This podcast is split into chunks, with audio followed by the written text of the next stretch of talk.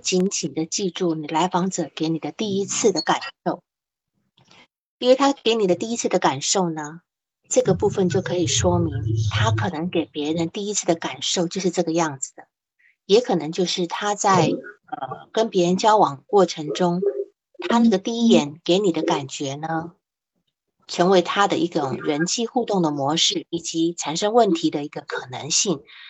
所以，你对一个来访者第一眼的那个印象，你要深深的记住。对于后来的部分，你可以来做一个比较，然后也可以做一个叫做相对性的一个观察，看他发生了哪一些改变。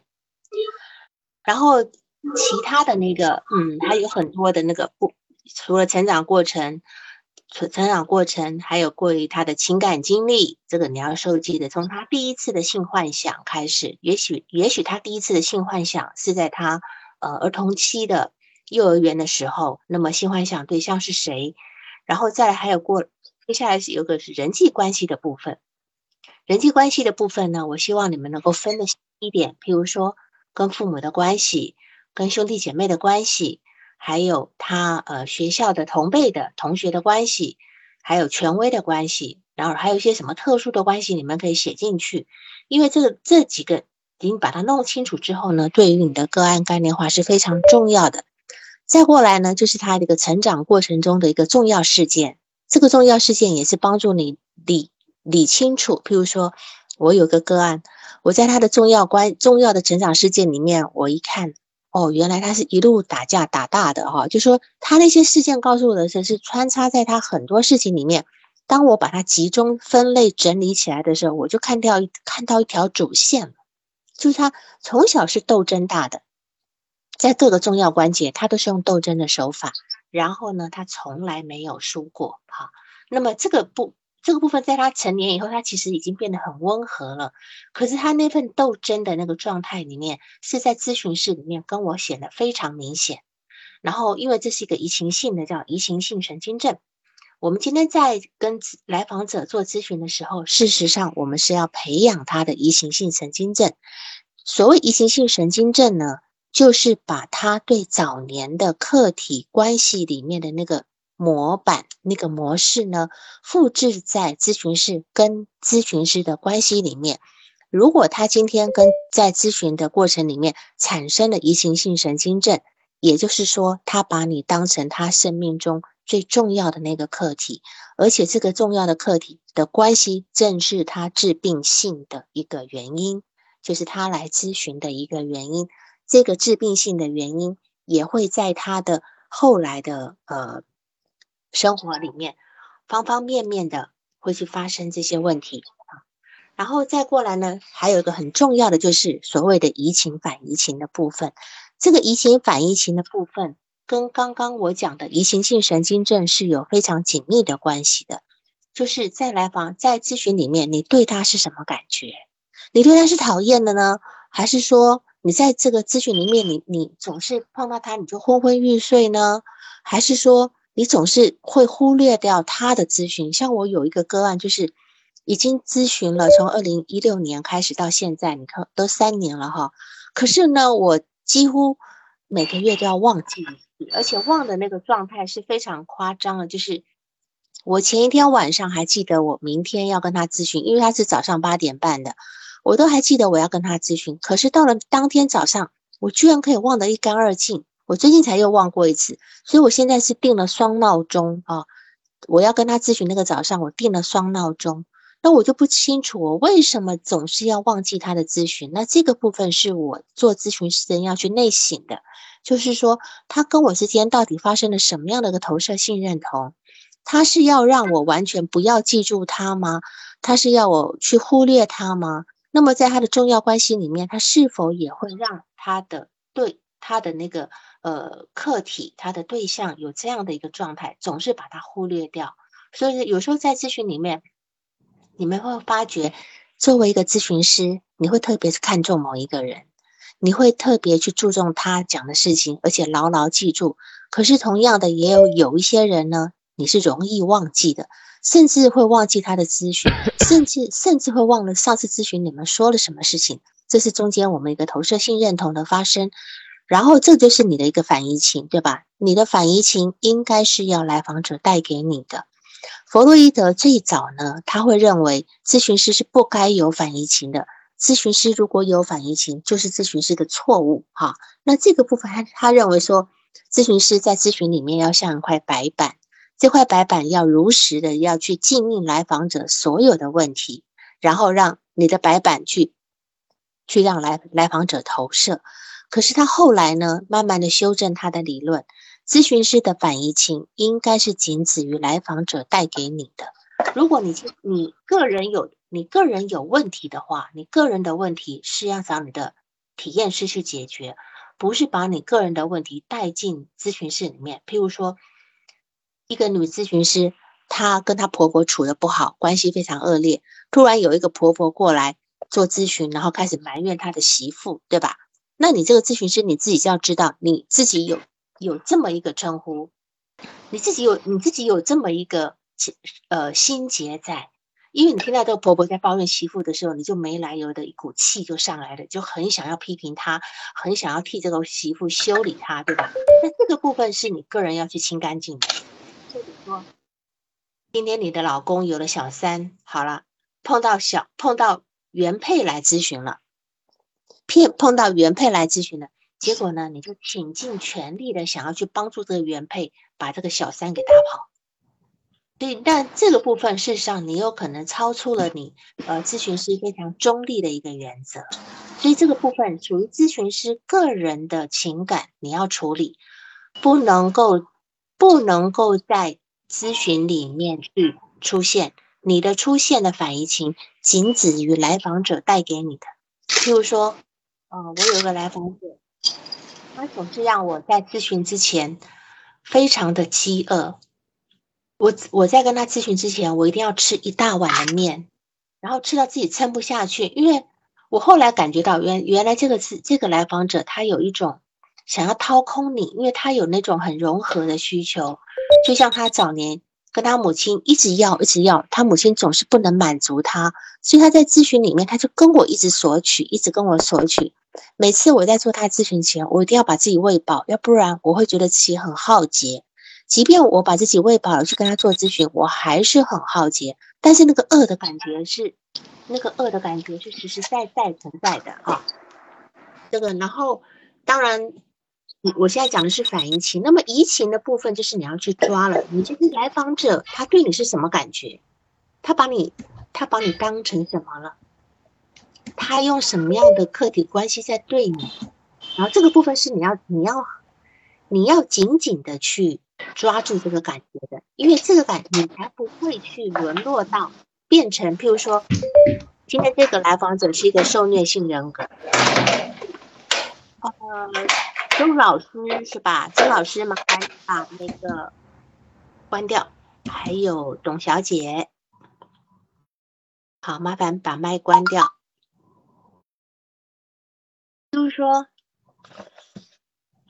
呃，今天这个的来访者呢，他会在咨询里面呢，他会诱惑你用他要的方式来让你对待他。譬如说，一个受虐型人格，事实上他会把所有的人都变成对他施虐的。那么，因为这是一种投射性认同，哈。那么，在咨询里面，你有可能也会变成那个对他施虐的那个人。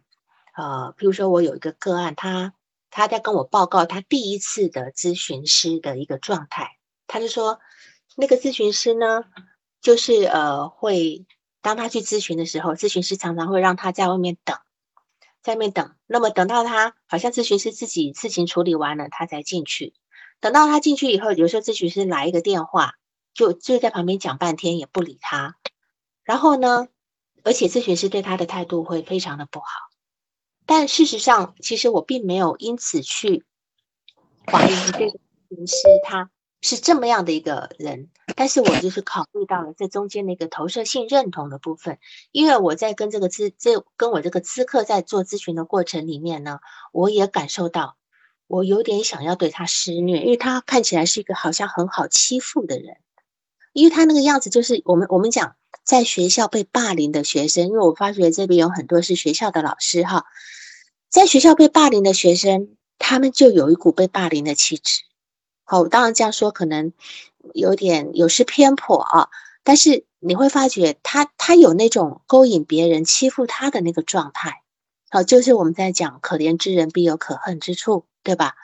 然后在咨询里面，你要小心这个部分，他会勾引你去用他想要的方式让你来对待他。这个是我们要非常小心的，我们我们要避免去做那样的人。当你有这样感觉的时候，发觉你会对他特别不耐烦，你会觉得他的东西你特别容易忘记，或者你今天他要来咨询的时候。假如说你今天是一个女咨询师，突然今天这个男男咨客来咨询的时候呢，你会特别在意自己的装扮，好像想到他要来咨询，你要把自己打扮的漂亮一点。那反过来，如果说今天这是一个男咨客，呃，男咨询师，他今天在面对某一个女女来访者的时候，他会觉得，嗯，我今天要穿的好看一点啊，什么什么，特别在意你在这个咨客前面的一个形象的时候，那你就要注意了。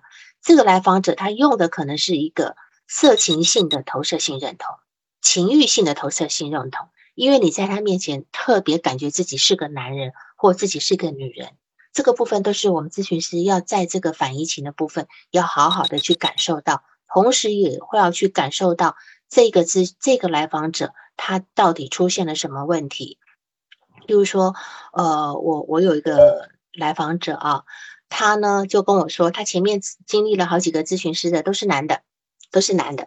然后呢，他说他现在想明白了，他不要再找男咨询师了。我说为什么？他说反正他们都搞不过我，我只要我只要怎么样，我绝对可以把他们撂倒，或者是我绝对可以可以把他们，意思就是说，呃，就是收纳到他的群呃那个叫做石榴裙下的意思。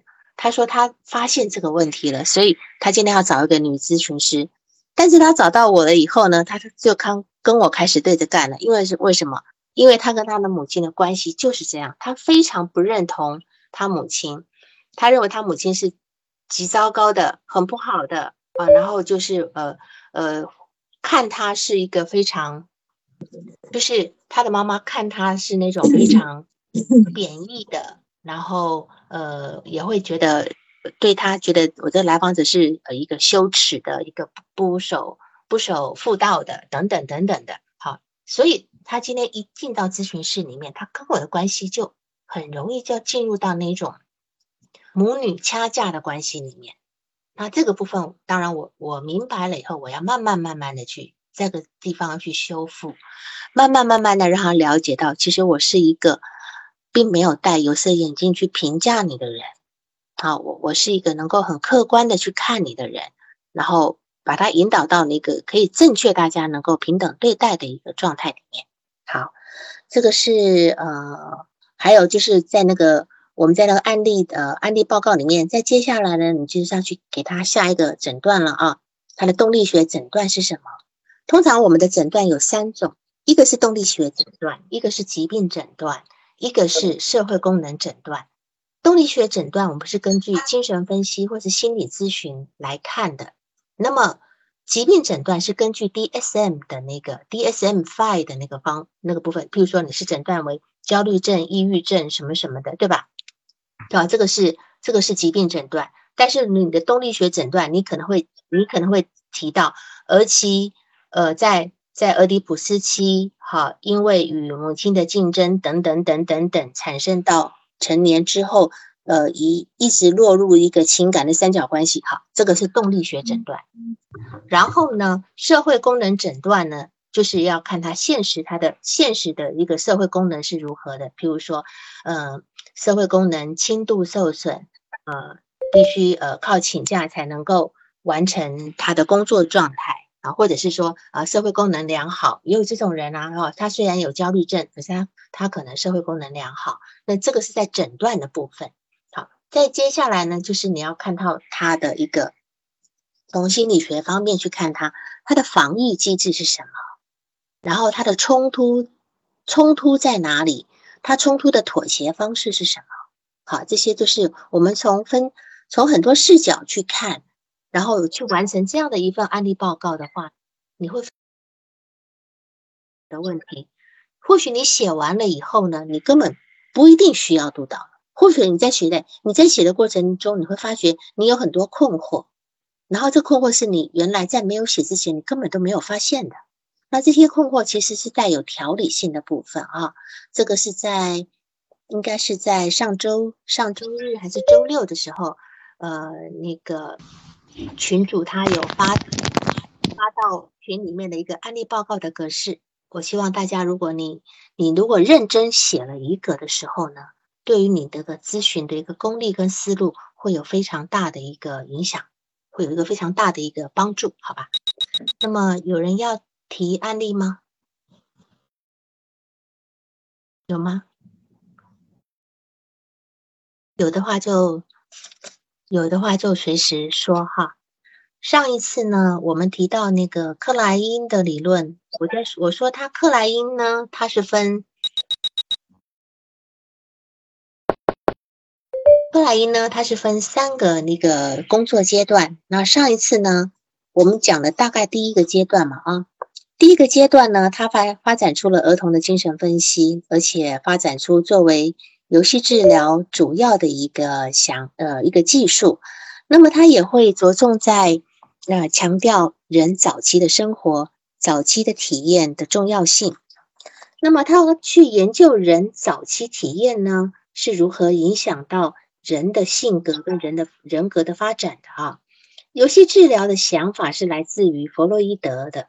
弗洛伊德呢，在他的理论中提到过，呃，婴儿的观察，也他也提到过那个小孩子玩那个球，哈，他玩这个球呢，实际上是弗洛伊德是根据他那个十八个月的孙子，我不知道你们听过这个，不知道你们听过这个故事没有？哈，就是弗洛伊德呢，我这个你听不懂，呃呃。是董小姐吗？董小姐，你那个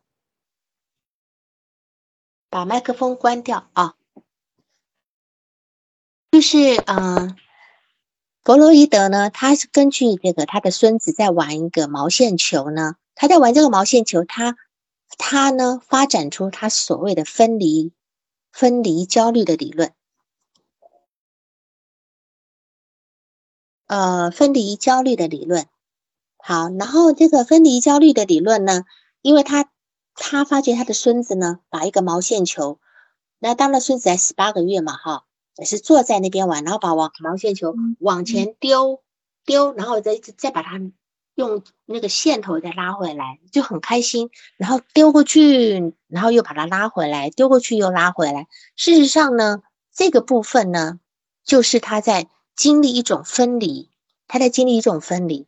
那么经历这样这样的分离的时候呢，他可以慢慢训练这个婴儿跟他自己很重要的课题，譬如说跟他母亲的一个分离，哈。那么我们会看到小婴儿，我们一定我们一定听过皮亚杰的理论吧，对吧？皮亚杰的理论，他他在儿童在婴儿在十呃十二个月之前的话，如果你今天躲在你跟一个小孩子在玩，你如果拿你的手把你的脸遮起来，然后呢？你跟他说不见了，那他也会很焦虑的，好像他看不到你。他看不到你的时候，他就认为你不见了。那当你把手一放开来的时候，他其实会笑得很开心。或者你躲在某个地方后面，然后跟他玩那个躲猫猫的游戏，他会他的情绪变化很大。他看你不见的时候，他会很焦虑。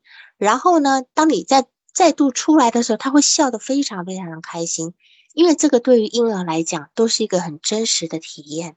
很真实的体验，就是一个所谓一个丧失的体验。他以为你真的不见了，哈，就说在这个皮亚杰的那个理论里面，发展理论我们就可以听，就可以知道，小婴儿在他他都是眼见为凭，他没有看到你的时候，他就以为你你不见了。他再再度看到你的时候，他就以为你回来了。所以呢，弗洛伊德他看到他的孙子在玩毛线球，丢过去再捡回来，丢过去再捡回来的这个游戏的时候，他发明他发现了分离焦虑的这个理论。那么这个部分呢，其实呢被呃就是被克莱因呢他记在心里了哈。那么当时这个小孩子拿着个绳呢，把球那么扔来扔去，把球扔过去又拽回来，扔过去又叫再回来。弗洛伊德呢，当时呢认为是这个小孩子好像在练习跟照顾者的一个分离，好像是离开了又团聚，然后又再离开再团聚，练习分离这样的一个过程。那么弗洛伊德他虽然观察到了这个部分呢。那么也也做了一些描述呢，但是他没有把这个部分深化下去，他没有深化下去。那么大家都知道，其实弗洛伊德是一个非常有智慧的一个人，他非常的聪明，有洞察力，但是呢，他没有机会把所有的东西都发展或继续的深化下去，哈。所以你可以看到，几乎所有的理论都在他的那个呃理呃过程里面都曾经提到过。只是他呃命没有那么长哈，如果他再多活多活活个多活个二十年，我相信他一定会很完整的去呃把他的理论弄好。那么刚好克莱因发现了弗洛弗洛伊德理论的这个部分呢，他就把这个部分放大，而且继续在这个部分去深入的研究。那么克莱因呢是从弗洛伊德那里学到了一些对婴儿观察相关的理论呢跟想法。而继续的研究研究下去，他会看到儿童的游戏是象征层面的一个表达，它表达的是儿童的焦虑、幻想，还有他们无意识的一个冲突。也就是说，游戏并不是完全没有意义的，好，而也不是完全天真无邪的，它是象征性的表达。那么，当他在治疗室中。观察到孩子选择一个什么样什么样的玩具去玩的时候呢，他就会去，呃，用用语言去去表达这个孩子游戏背后象征的表达到底是什么，他会去做这样的一个解释。那么在刚开始的阶段呢，克莱因也会注意到呢，在孩子身上呢，他们在游戏中表达这个性的驱力。所以他在做诠释的时候呢，直接把这个性驱力呢这个部分就言语化了哈。那么就是说，他这个做法的意思就是说，呃，他把孩子脑中这种无意识的这个部分呢，也就是我们所谓的初级思维啊，初级思维。那么初级思维就是一个图像性的思维嘛，转换成次级思维，然后用逻辑的语言形式表达出来，然后再呈现给孩子。啊，呈现给孩子。你们去看那个上次我提到这个，呃，温尼科特这个小猪猪的故事哈。小猪猪每次在玩一个东西的时候呢，克莱因呃，不是温尼科特会在旁旁旁边解释，他会在旁边解释。然后呢，呃，当然他解释一个非常心理学的。那事实上，小猪猪当然不会去回应他咯，不会。但是事实上，这个解释慢慢慢慢的会都会有一个会有一个效果这样子。那么。他呢，在刚开始的时候呢，呃，这是他刚开始的这呃克莱因的一个方式。好，嗯，有没有人要提案例报告呢？有吗？没有的话，我就我没有的话，我就继续的说了啊。那么，但是在这个过程里面呢，克莱因发现了更多他没有想到的东西。因为在那个时候呢，他还是跟随着这个弗洛伊德的一个理论。后面呢，他逐渐发现了客体关系这个部分在游戏中也也是很呈现的哈。那发现了孩子对于爸爸妈妈的一个态度，发现了他们有很多恐惧的部分，那么发现了他们有很多攻击的部分是指向他们自己的。好，那么这个我们都知道哈，梅兰妮克莱因的一个理论的发展呢。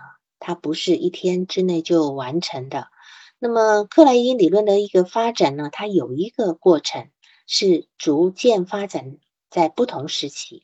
那么在刚开始的时候呢，他是研究这个弗洛伊德的理论，因为刚开始他对于弗洛伊德的理论是非常非常的兴奋跟感兴趣的，然后他就去对孩子跟婴婴儿做观察。那么他之之所以这么做呢，我上次也提过。他之所以这么做的原因，是因为呢，他受到了两个分析师的一个影响，一个是费伦奇，一个是亚伯拉罕，他们都告诉他说，如果你真的想去学习什么东西的话呢，最好从婴儿及儿童做观察开始学。那么，当他和孩子做游戏的时候呢，他就慢慢慢慢的发现，游戏是一种象征性的表达。在这样一个表达当中呢，孩子们会把他们所感觉到的这些冲突、幻想，还有他们体验到的父母之间的关系是怎么样的呢？通通透过呢游戏的象征性来表达出来。那么在这样一个过程中，他理解到孩子的发展是怎么一回事。他才会开始的去建构呢自己的理论，下一步把自己的理论运用到临床治疗中去，然后呢，他就看到了，呃，这个临床治疗的一种出现的一种结果，他就他就会对这些相应的理论呢，再做出一些修正跟改变，然后慢慢的发展啊变化啦，然后再把这些相应的一些游戏治疗的技术跟理论。然后进行一个深化的部分。其实它这个过程呢，是花了非常多很多年的时间，慢慢在理论上有很多的进化呢，还有演变而来的。所以通过游戏治疗的这个技术呢，还有通过他一些临床的一些实践嘛，克莱因发现孩子的超我。那么相比于弗洛伊德提出来的那个超我而言呢，要提前很多很多。他在两岁大的孩子身上呢，就发现了超我的一个存在，但是呢，他就想，也许在两岁以前呢，这个部分已经就有发展了呀，对吧？他发现，在孩子的成长跟发展当中呢，幻想起了一个非常重要的作用。我们要知道，幻想这两个字，事实上是克莱因所有所有理论的一个基础。他所有的基础的理论，全部是建，全部是建立在这个幻想的基础上面的。那么，那么也就是说呢，孩子越小呢，就越受到一种我们叫全能幻想的一个影响跟控制。那么，克莱因发现，小孩子的无意识幻想跟真实体验当中呢，是一个非常复杂的一个互动的部分，而且是是非常有连接的。也就是伴随无意识幻想跟真实的互动呢，在在互相的呃交织着哈，孩子会变得才会有现实感，而且和他的世界发展出更现实的关系。那这个地方呢，呃，我就说的再明白一点，就是说，今天来今天呢，今天个案呢，呃，今天这个孩子在成长的过程里面呢，他是比如说小婴儿刚刚出生的小婴儿。刚刚从妈妈的子宫里面出来的小婴儿，他是全然在幻想里面的，他的幻想是百分之百。然后可能到了一岁以后，他的幻想可能是百分之五十，他有百分之五十的现实，或许连百分之五十都不到，可能只有百分之三十的现实。然后呢，再往下发展，可能真正能够开始分出你我现实的时候呢，这个标志从哪里来呢？就来自于小孩子会不会开始用代词，就是你我他。如果这个孩子开始很清楚的会用你我他这三个字的时候呢，就表示这孩子已经能够分清楚所谓的现实是什么了。好，通常我们会看到小孩子，呃，会讲话的小孩子，他会说啊，宝宝要怎样？宝宝要吃饭，宝宝要尿尿哈，他不会用我要尿尿，因为他还不知道我是什么。他不会知道你要什么，你是什么，他会说妈妈给我干什么，他不会说你给我干什么。因为当他们开始会说你我他的时候，他这个现实感就完成了哈。那这个东西其实我们不需要在这地方去用这地方来评断孩子是否呃聪明或不聪明，我觉得没有必要哈。就是每个孩子都有他的一个进程。好，孔子都六岁才会讲话了，所以我们不用着急。每个人都有一个他发展的一个进度，不要用这个部分去觉得说：“哎呀，我孩子怎么这么慢，不会讲话？我孩子怎么还不会说你我他？”这个部分就是全然不要着急的哈。每个人都有不一样的一个状态。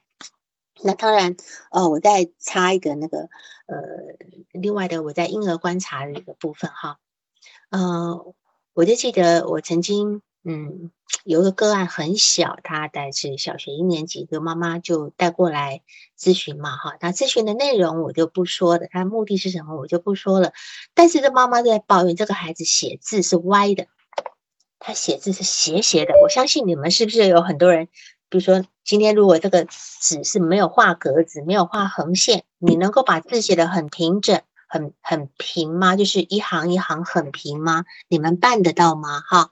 那这个部分，呃，就这个部分怎么说？就是说，如果你一个孩子在他的成长过程中，他缺乏了那个手眼手眼协调，就是说，他应该要爬的时候他没有爬，因为现在有很多父母怕孩子会好像呃不干净啊，怕弄脏啊，怕感染啊，所以就让让他们用那个学步车。坐在学步车上面去学走路，或者他今天在走路的时候呢，总有两大人在旁边扶着，然后扶着他走，那他就很少在地上爬，因为他在地上，因为每个你要知道，我们人是从四只脚走路慢慢演变而来的。如果我们今天不会好好的四只脚走路，我们两只脚都走不好。所以，作为一个人在成长发展过程中，好，他的发展心理学里面，他很重要的那个部分是他要四肢四肢能够协调。那么今天爬的过程中呢，就是让这个孩子学习手眼协调。如果他手眼协调好的话呢，他将来的平衡感也会好的，平衡感也会好的。所以为什么说我们要让孩子去学习？呃呃，比如说学钢琴是什么意思？学钢琴，学钢琴，两只手一起用。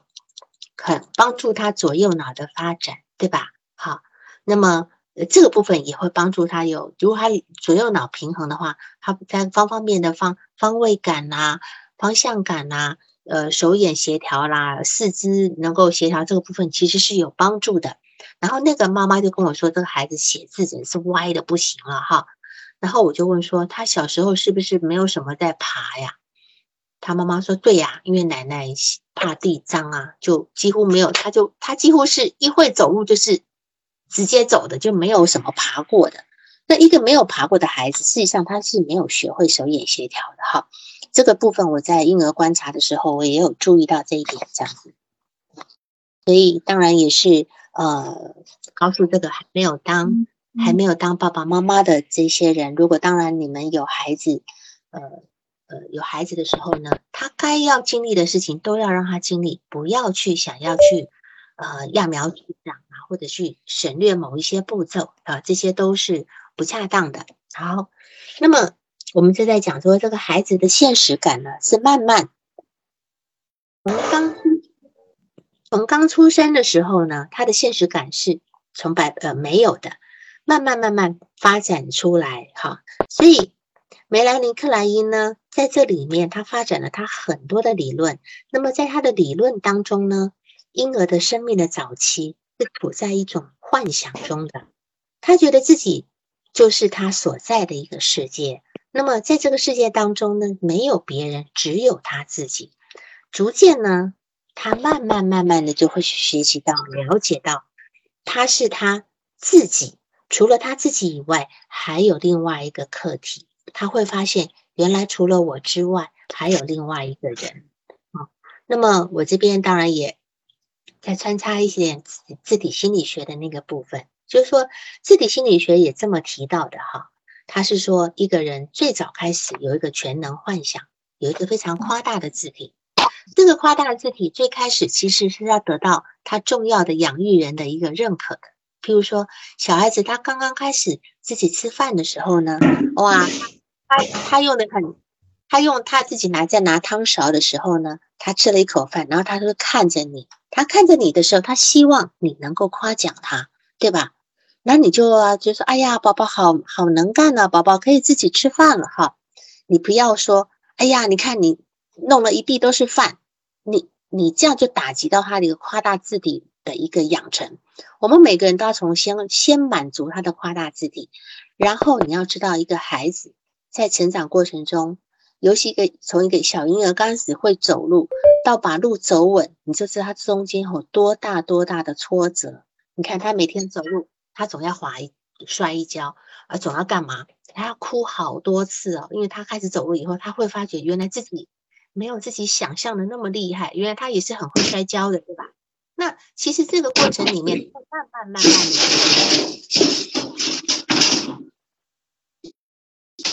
他会慢慢的。呃，请问是谁？好，薰衣草啊，谢谢你进来，但是把麦关掉啊。就是一个小孩子，他刚开始他有很多很夸大的全能的部分呢。最初开始，作为一个养育人是要给他肯定的，你不要一下子。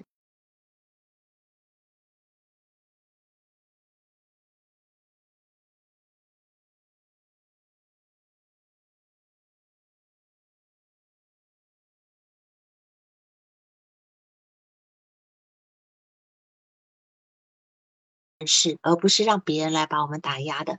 就说我今天当一个孩子，我会发觉我怎么，哎，怎么妈妈在那边吃饭吃的很好，我怎么一吃拿个汤勺，这个这个饭粒满天飞哈啊，或者是我怎么这个汤呢还没有舀到嘴巴嘴里就全洒光了呢哈？他自己慢慢会去发觉，他也许他会因为自恋的暴怒而生气，他会气得把碗筷丢开来，但是这个时候呢？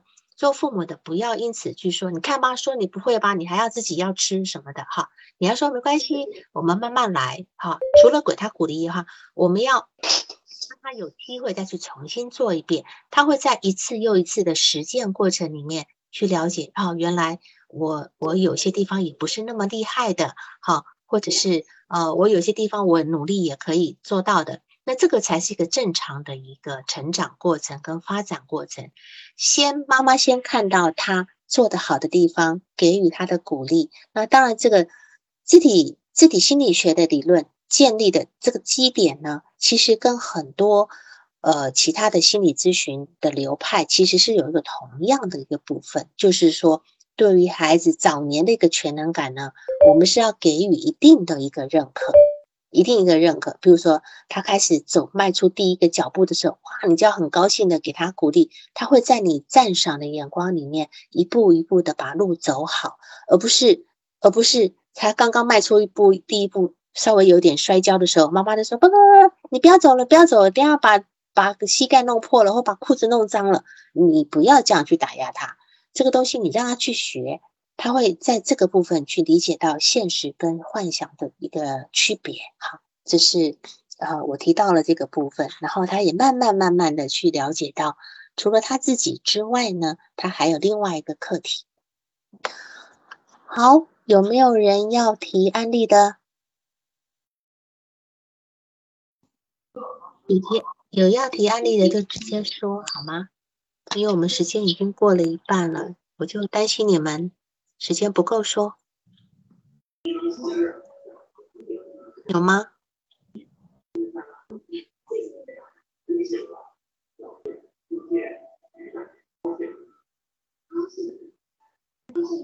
或者是说不一定是提案例，或者是说对一些呃你在咨询的过程里面的一些困惑也可以。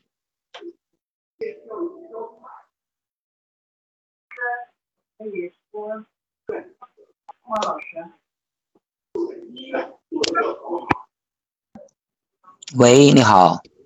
哎，你好。你好，老师好。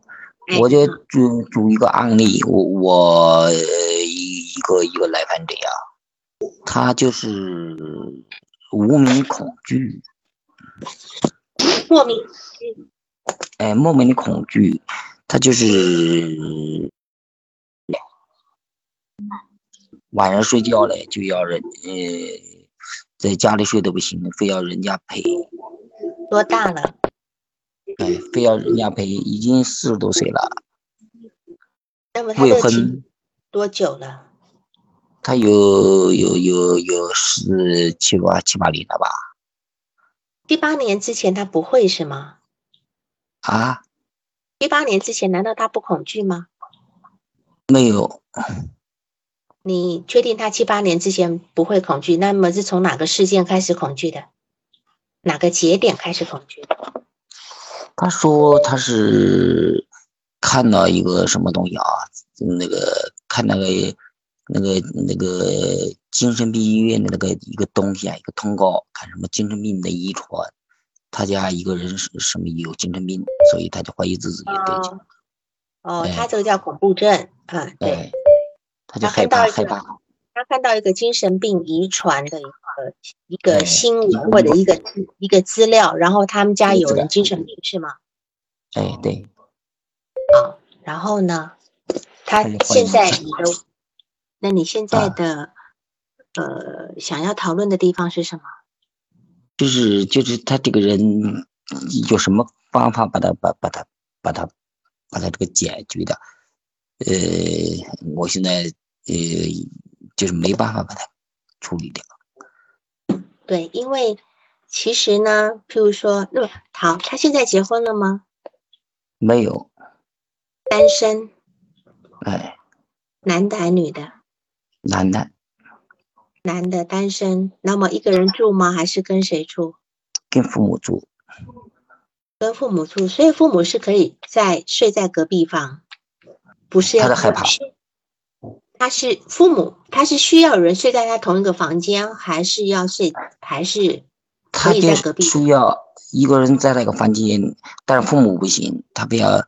要要要要要要，就是他兄弟可以，他就老是到表兄弟家睡，表兄弟也麻烦一些了吧？或者是他的亲兄弟也可以陪他睡，甚至离远一点都行。他就乖得很，所以我就不奇怪。他的亲兄弟跟他不在一个房间也行。哎，谁什么东西不在房间也行？就是不在一个房间，他叫一个亲兄弟陪他就行了。一个亲兄弟。哎，父母不可以是吗？父母不可以，但是亲兄兄弟可以是吗？哎，奇怪，还有表弟表兄弟也可以，就是同辈可以，但是长辈不可以。那没没经历过什么别的长辈，他就跟父母一直在父母父母都在一块睡啊，在在在在一个房间，在两个房间啊，第一个房间就不行。但是他愿意愿意愿意到什么那个他家兄弟兄弟在上班呢？他在那上班的地方睡都行，离的离他两个房间睡都行，他都不恐惧了，是奇怪。好，那这样讲好了，今天这个人他的工作，他的社会功能有受到影响吗？他是会对他的他工作基本上不稳定，晓得吧？基本上没什么工作，好像。一直以来都这样吗？哎，一直一直工作都不大顺，晓得吧？就是没什么。没什么固定收入啊？他不顺的原因是来自于工作能力还是人际关系？可能可能是呃都有吧，我感觉到都有。就是说，比如说刚才我们在讲那个案例报告的一个几个评估要点哈。第一个就是，比如说他的一个症状表现，对吧？好，你现在讲的就是一个恐怖，算是一个有点是恐恐怖症、恐惧症的部分。然后呢，动力学原因目前我们还没有办法，我们待会再讨论出来。他的社会功能事实上是蛮蛮差的，对吧？他没有办法独立的，没有办法独立的去完成一个很简单的一个，比如说呃睡觉的事情，是哈。然后我不知道他白天白天他可以独自一个人吗？啊，白天白天可以吗？白天可以，白天可以。他白天有时候也不行，有时候他跟那个心理房，心理房就到那个那个洗浴中心洗澡就好一点。他在洗浴中，有时候在洗浴中心过夜。啊，洗浴中心有其他有人，有附近有洗浴中心人多啊，就在洗浴地方呢许多啊，洗澡的地方呢，那么许多人，对吧？现在这一类的疾病呢，我们通常会有一种。呃，比较常见的，最常见的就叫做恐艾，什么？就是恐艾，就是这种疾病，我们可以归为一个大类，就是一种恐恐惧症、恐惧疾病。好，比如说最明显的就是恐爱，就是恐爱之病。恐爱最明显，哎，就是恐爱之病，就是说有那种个案，他是这样的，他恐艾滋病呢，恐到那个。因为艾滋病有个发展过程嘛，哈，其实我现在讲的跟你这个个案是相关联的，哈，就是他的心理机制是一样的。他他今天呃，比如说他今天会去频繁的去检查，频繁的去检查，频繁的去确认，批判的确认啊，这个东西啊，比如说艾滋病，它可能呃呃呃，它的潜伏期是一年，一年过后，它这一年之内过的简直就是生不如死，就担心要发作，对吧？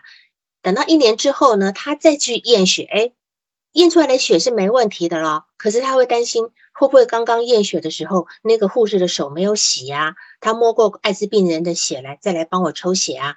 或者这个针头是不是没有换过呀？或者是棉花没有消毒过呀？他就会又再继续下一轮的恐惧。但是我们就知道，他需要有这个恐惧，就像你这个个案，他需要有这个恐惧。为什么？他为什么需要活在一个恐惧当中呢？这是我们要去理解的一个部分。如果，呃，比如说他如果今天没有这个恐惧的话，他会是。孤单的一个人吗？嗯，我们这样讲哈，艾滋恐艾滋病的人，恐艾滋病的人是最明显的哈。所有所有恐惧恐或者还有一种叫做恐什么，就是恐恐那个叫做狂犬病。你们应该有没有人接诊过这种恐狂犬病的？就是给猫或者给狗稍微舔到一点呃一点水，他就觉得我会不会呃被感染狂犬病了？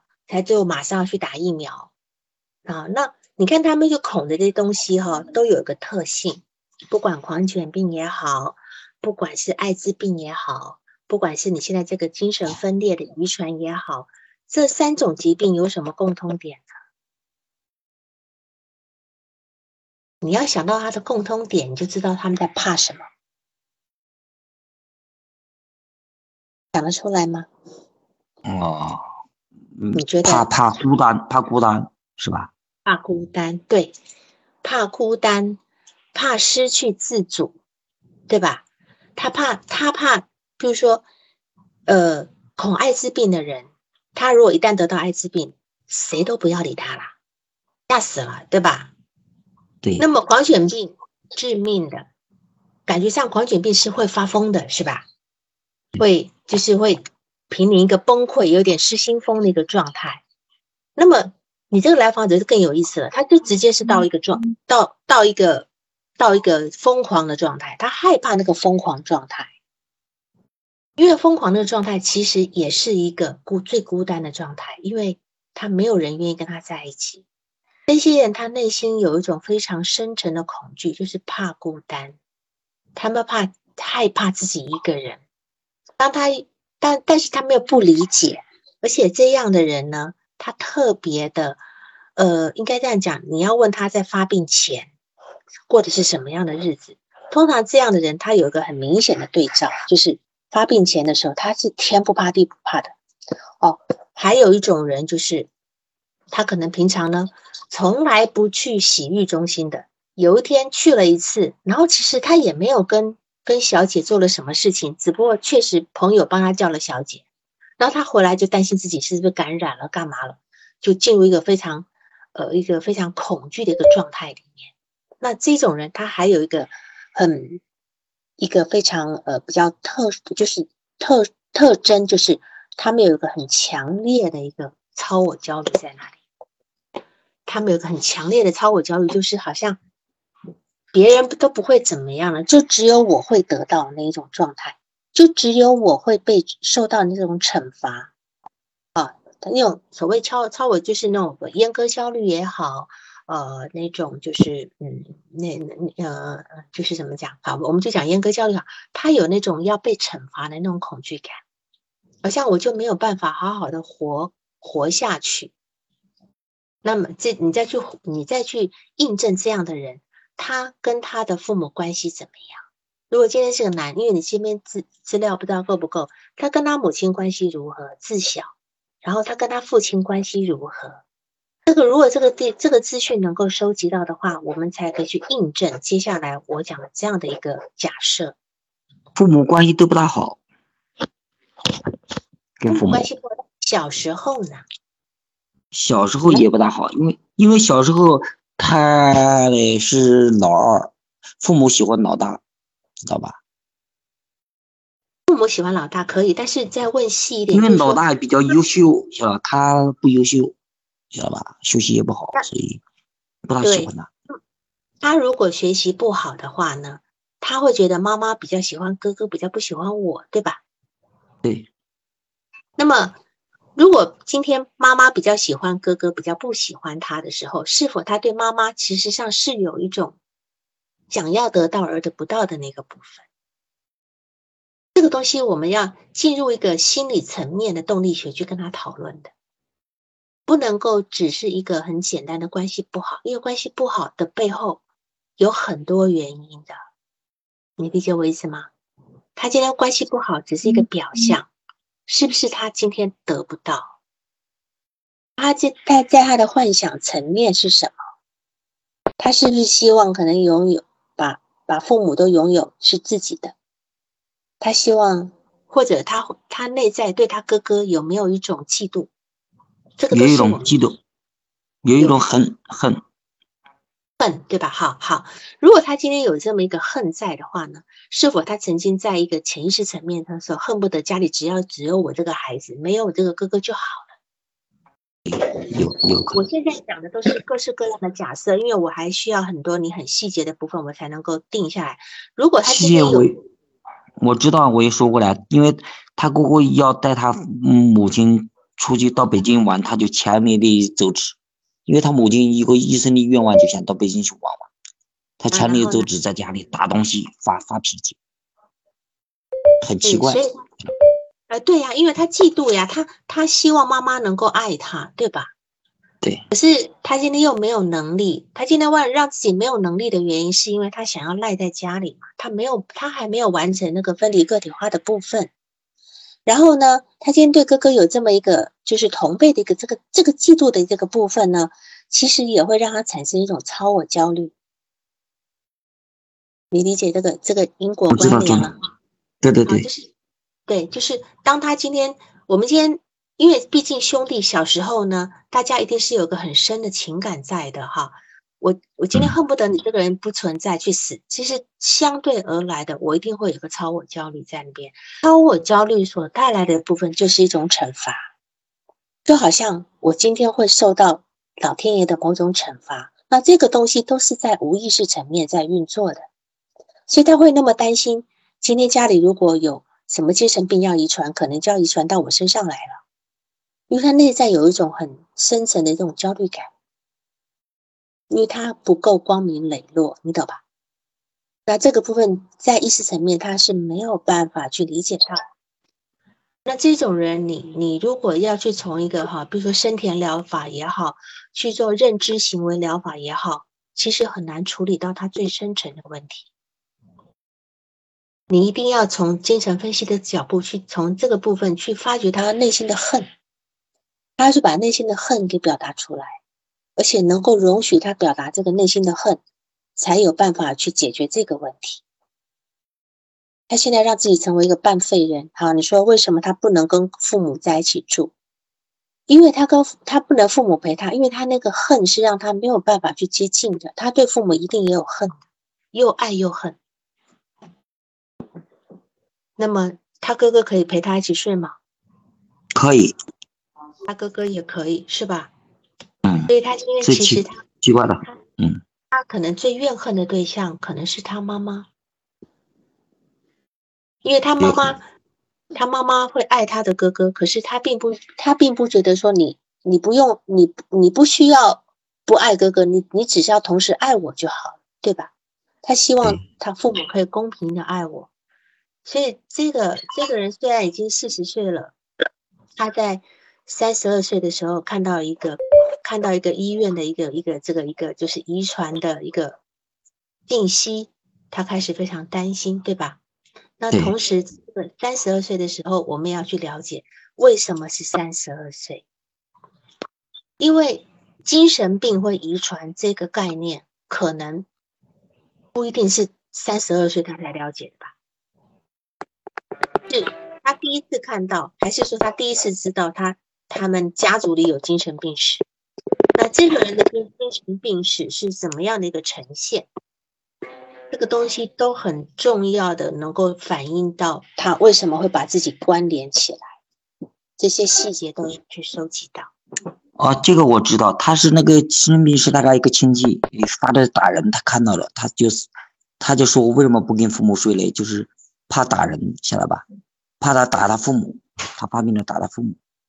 好呀，那这个事情又更明白了。你看哈，他内心到底有多大的恨意跟跟攻击性？他会担心自己去打父母，因为他看到那个病人打父母，晓得吧？啊我知道，但是我的意思是说，他今天担心自己去打父母，因为他看到那个人去打，对吧？那么事实上，内心是不是可以这样讲？他内心很想要攻击父母的这个情绪，这种潜意识是一直存在的。他对父母有这么强烈的一个恨意在，他担心自己攻击他们。我我举个例子吧，哈，就是我有我有很多那种精神病边缘的一些个案。他们呢不能够看到刀子，他没有办法，他只要看到刀子，他就很害怕，因为他担心自己拿刀子会伤会伤害自己的父母。所以，但是事实上，我们家里随时都有都菜刀啊，什么刀都有的，对吧？但他就是不能看到，他一看到他就担心自己哪，他不是担心自己精神病哦，他是担心自己哪一下子就是。莫名其妙，或者拿刀子起来砍砍父母，那这个东西其实是潜意识早就有了。这个部分在他的意识层面，其实他是防御跟压抑的，他内心有那种很想要去去惩罚父母或攻击父母的那个那那个攻击性的释放。所以这个来访者，你应该跟他在这个地方工作，他跟他父母之间的关系，让他因因为。他可能已经恐惧到很难去自由联想到他当年想的很多事，然后但是这些事情要慢慢慢慢的联想去说出来。小时候的他所被对待，要要跟他对他对他怎么搞？对他用催眠方法吧？催眠方法行不行？跟他说什么正念吗？正念吗？嗯，那个那个叫意向对话行不行？你说意向对话吗？嗯，意向对话也可以啊。你把他带去，带到他，呃呃，就是那个人格层面的部分，去看他内在人格结构。譬如说，去看内在的内在小孩，或看内在的那个，我们有时候看那个内在的房子，是不是意向对话的部分。你看他内在的小孩是一个什么样的一个状态？应该是一个很孤独的、不没有被看到的一个很委屈的一个孩子。这个部分是可以可以工作的，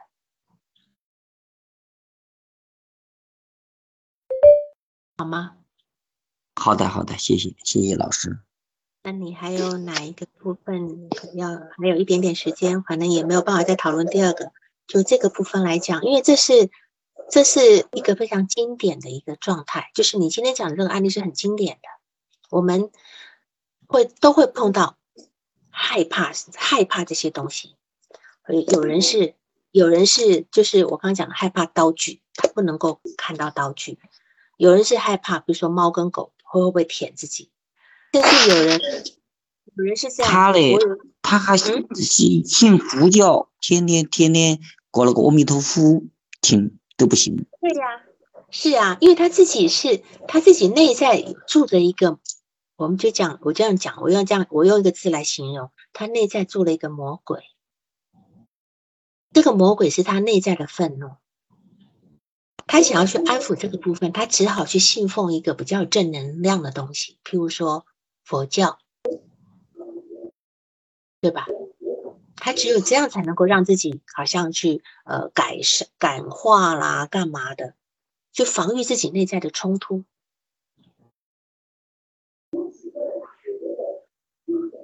你理解这个，他理解，你可以理解他这个信佛的这个，他防他所防范的不是外在的魔鬼，他不他是幸福好像一个护理化，因为他混的不好，他总觉得好像他前身他前身有问题，造成精神精神不好。他这么讲，对，因为佛教，因为信信仰本来就是一个最高级、最高等的一个防御方式。最高等一个防御方式，他他可以把自己的把自己那个部分冲突托付给信仰，这样他就不用再去为这个这个冲突而痛苦了。他他用信仰来合理化很多东西。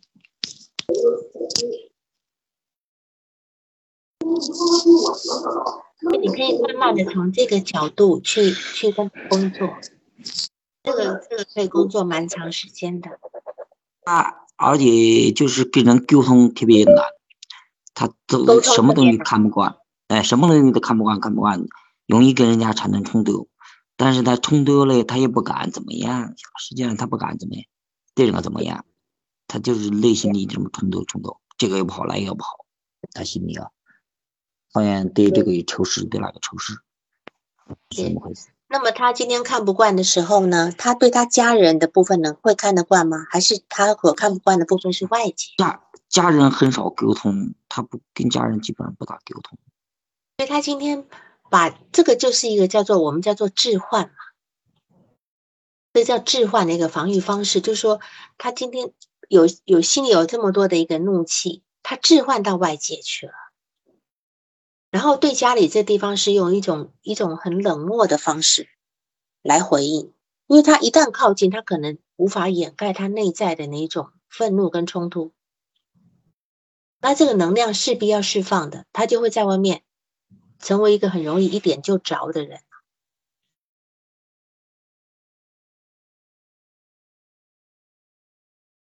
这样可以吗？啊，可以可以，谢谢谢老师。